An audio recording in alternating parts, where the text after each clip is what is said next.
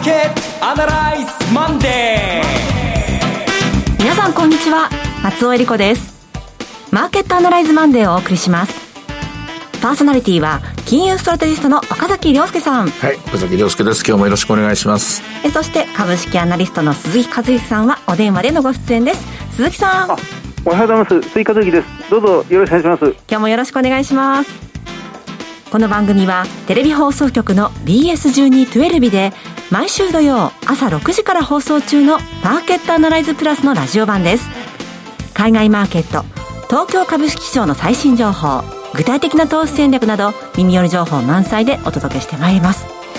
さて先週はなんだか慌ただしいマーケットでしたね。慌ただしいけれども少し落ち着きを戻しあの取り戻しつつあるかなという感じです、はい、でまあ土曜日にあの豊かトラスティ証券さんのですね資産運用セミナーがあったんですが非常に盛況であふれんばかりのお客様で、はい、で私も久しぶりだったということでですね1時間30分、えー、結構噛んだりですね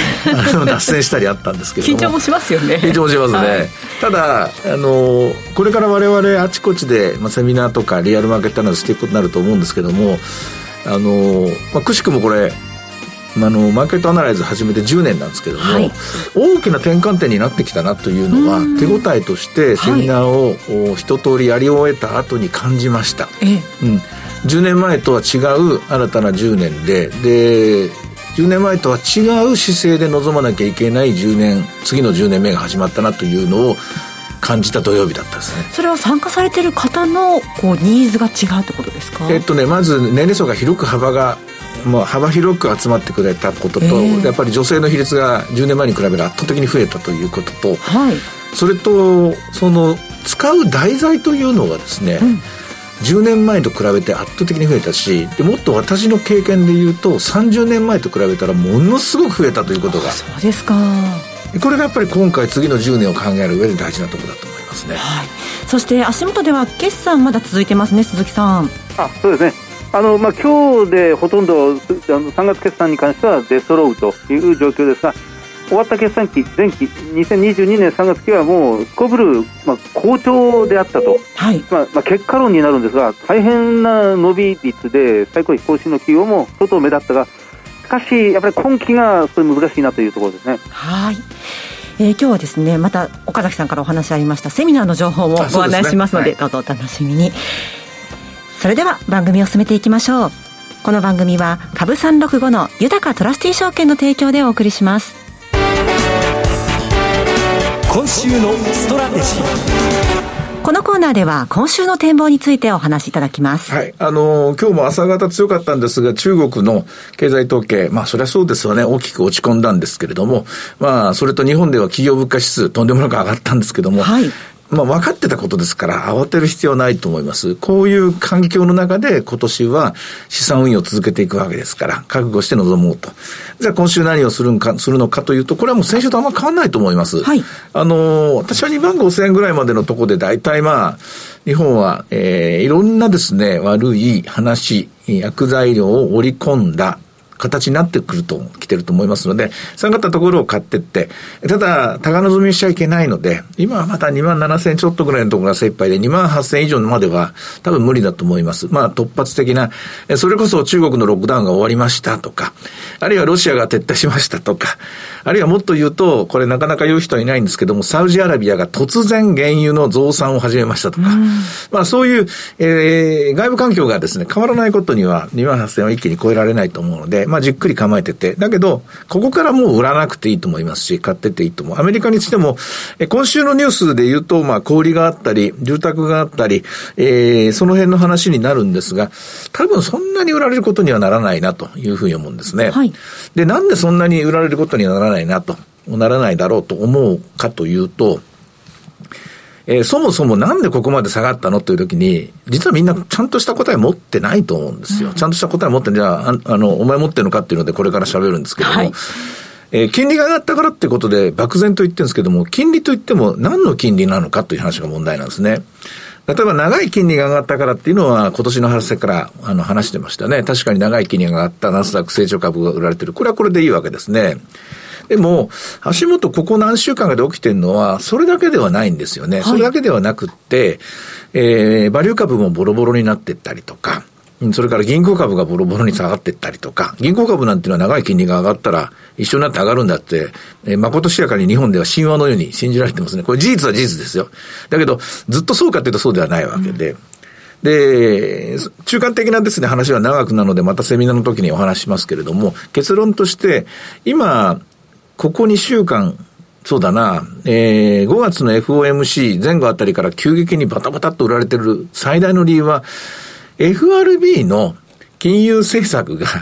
すんごく早く変化していて、はい、だって去年の今頃と見ていた絵が全然違うとか、6ヶ月前とも違うし、3ヶ月前とも違うし、あの FRB が、FOMC が一番早いんですよ。はい。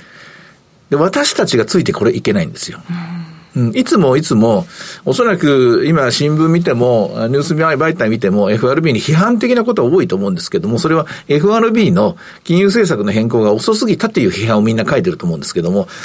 その書いてる人にあなたの見方はどうですかというわけです。あなたは早く見方を変えることができましたかと。で、実はマーケットがついていけないんですよ。FRB に。マーケットがついていけないし、そして企業の経営者もついていけないんですよ。で企業の経営者がついていけないってことは、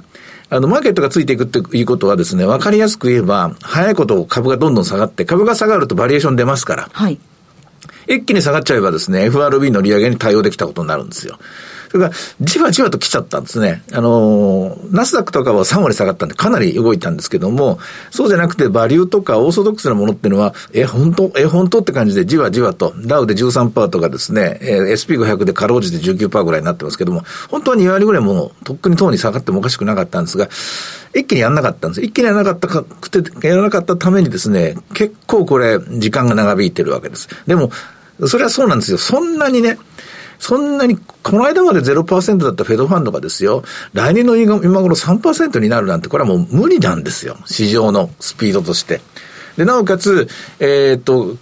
3月の FOMC、それからその前の12月の FOMC、あの、セップと言われてて、サマリーオブエコノミックプロジェクションつって、経済見通しで、毎回毎回上げられていくわけですよ。毎回毎回。毎回毎回3ヶ月ごとに FRB は見通しを修正して、FF レートを上げていくんだけども、例えば3ヶ月ごとに企業の経営者が配当を上げられるかと。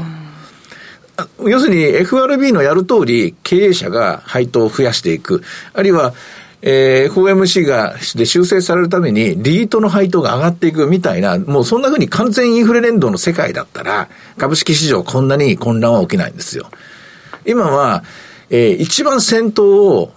えー、現実の経済が、実体経済がどんどんどんどん端に行ってて、もう日本なんか企業物価10%いってますからね。はい、で、それを慌てて FRB が追いかけていると。で、我々は取り残されてどうしたらいいのかっていうことで、で、右往左往している。こういう状況なんです。という、うこの大体のストーリーと景色が、まあ私の見立ての流れで言うと、簡単には戻らないですよ。簡単には戻んなくて、最初に、えー、下げ止まるか、もうこの辺でいいんだって分かるかどうかっていうのは次の FOMC、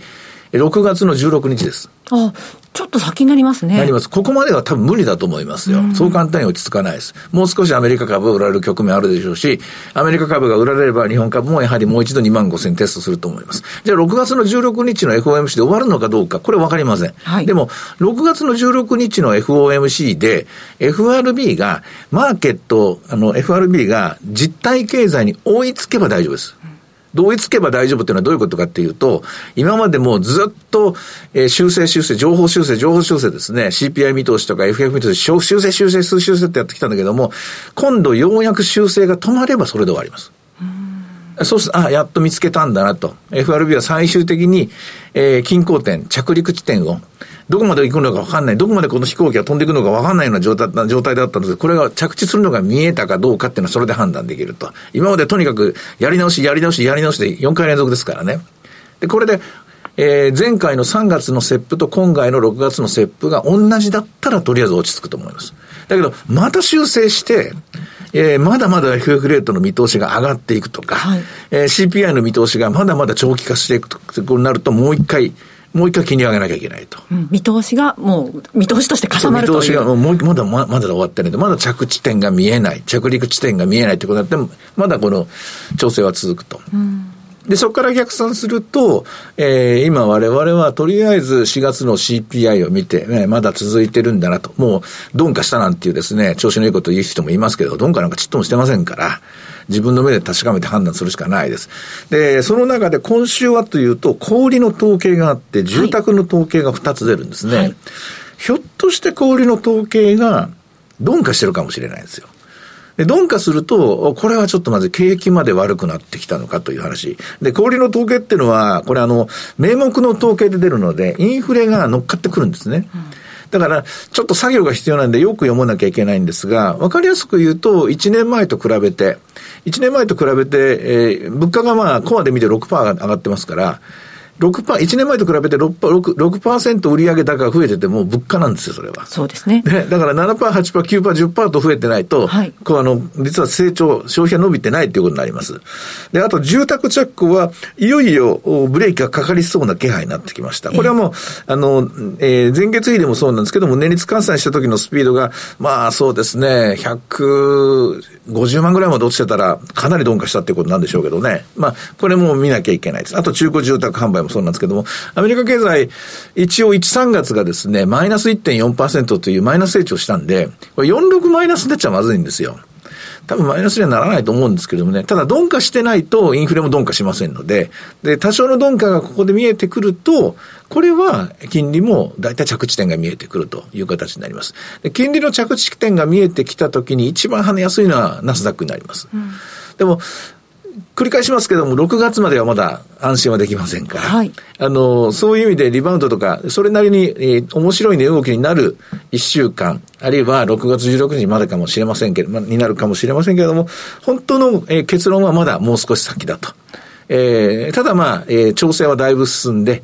で、それから、あもう F はもうどんどんどんどん、あの、ギアチェンジして時速100キロで走っている FRB に我々が今ちょっとずつ追いつきつつあると。はい。というバリエーションの調整がもうだいぶ進んだという、そういう局面にいますので、少なくとも日経平均については、あるいはダウの先物とか、まあ、ナスダックはちょっと難しいな。ナスダック100はまた別機会を変えますけども、あの、株三六でやってる中で言うと、ダウと日経については、とりあえずおしめ買いで臨んでいい、えー、一週間になるんじゃないかなと、そんなふうに思います。はい。あの、今日の午前中見てますと、高い時には2万8836円あったんですけれども、はい、まあ、ずるずる下がって、今64円高で終わってます、うん、この下がってきてるのは理由は何でしょうか？これはあの発表された中国のデータが恐ろしく悪かった4月分ですね。はい。何、何パーですよ、十何パー下がったんですかね。えー、っと、ありましたけども、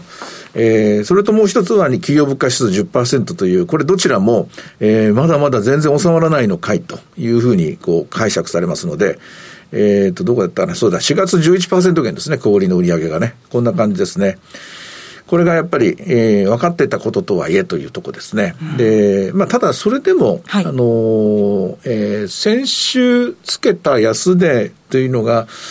2万5千いくらまでいったんでしたかね。それぐらいまで考えると、大体まあ対応力が出てきたかなと。あとまあ、これから鈴木さんが話されると思いますけど、決算を見ると、だいぶ利益が3割増えましたから、で、日本はまたまたこれバリエーション上ですね、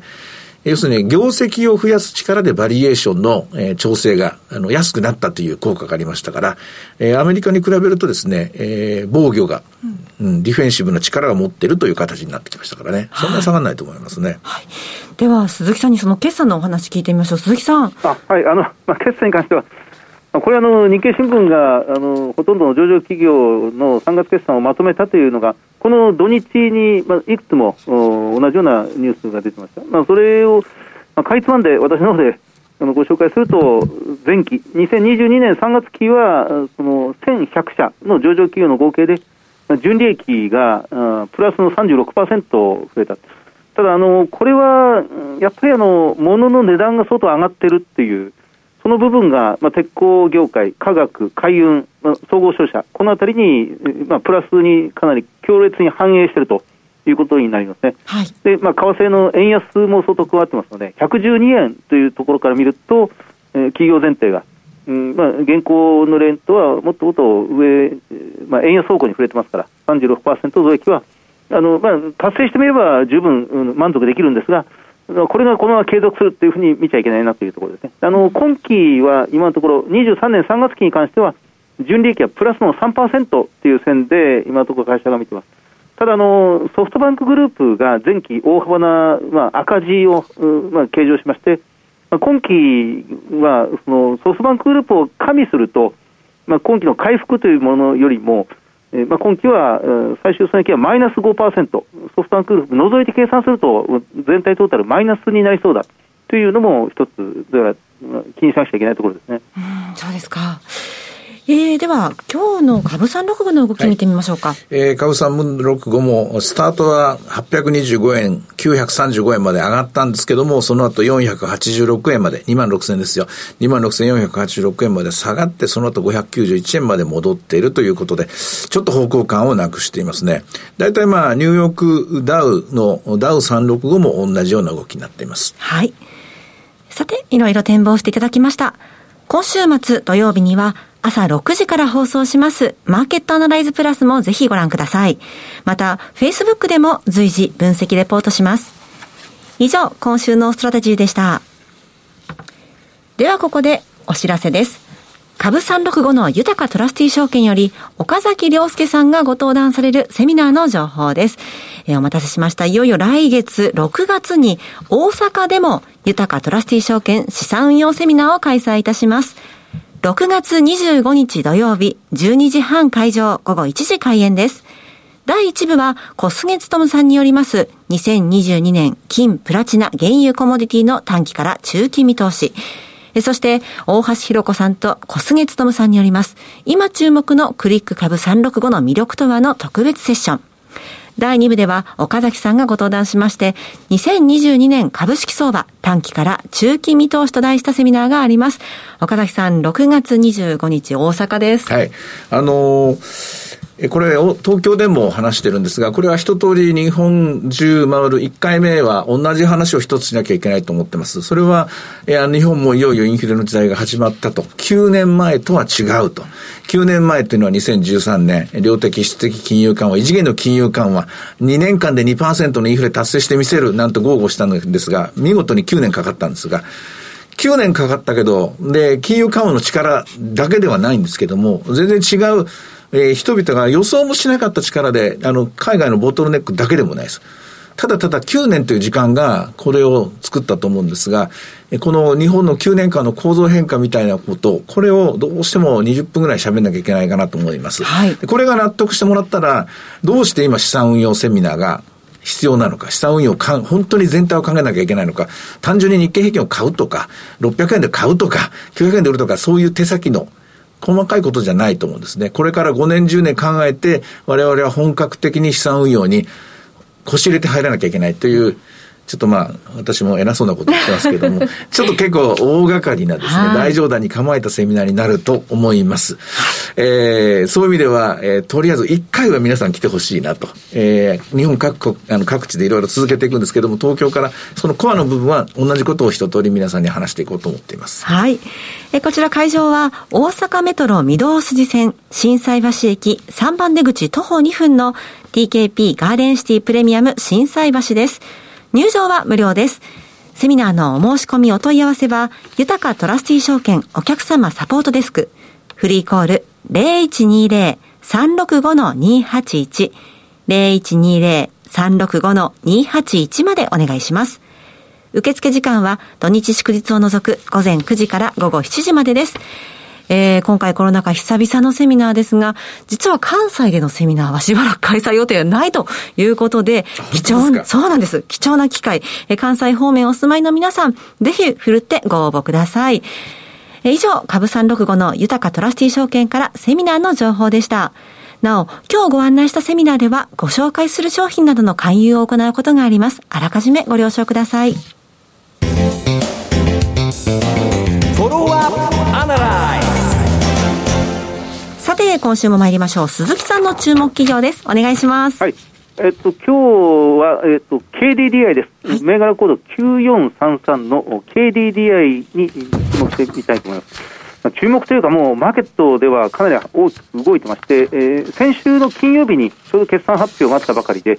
で、まあ、高決算、えー、まあ、最高費更新というしっかりした内容を発表しましたが、同時に、えー、自社株買いをかなり大規模に行うことを明らかにしまして、まあ、今日午前中も3%ぐらい株価は上昇しているという動きです。えー、自社株買い2000億円、えー、上限、5700万株を、まあ、限度にまた、まあ、自社株が行っていくと、まあ、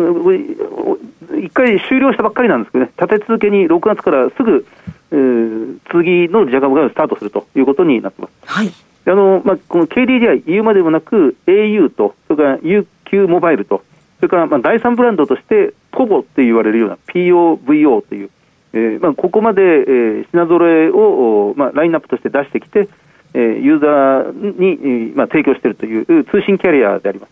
えっと、前期22年3月期は売上がプラス2%、5兆4000億円。で今期も売上2%の伸び、5兆5600億円という数字を出してきて、えー、営業利益は1兆1000億円、まあ、今期23年3月期に乗せてくるという状況ですね。あの通信料金が引き下げられて、でまあ、携帯各社、うん、通信キャリア、いずれも相当厳しいんですが、はい、NTT とこの KDDI に関しては、増収増益を立派に達成してきたということになりますね。特に前期、22年3月期に関しては、まあ、携帯料金はマイナスの870億円、営業利益ベースで、870億円の、まあ、減少の要因だったんですが、はい、まあ、これをローミングで、まあ、各社、回線貸し出しで、ローミングで750億円プラスでカバーして、まあ、さらに法人ユーザー、えーまあ、通信回線をこれ法人向けに提供してますんでで、これがプラスの500億円、やはり営業利益で上乗せされまして、えーまあ、見事に増収増益をキープしたということになりますね。あの前期で、えー、22年3月期で3か年の前の中期計画を終了させてます、まあ、目標に対してはかなり大幅に未達という状況になってしまって、やはりコロナ危機とこのウクライナ危機の影響が大きかったということに一応なってるんですが、で今期から向こう3年間、新しい中期経営計画を打ち出しています。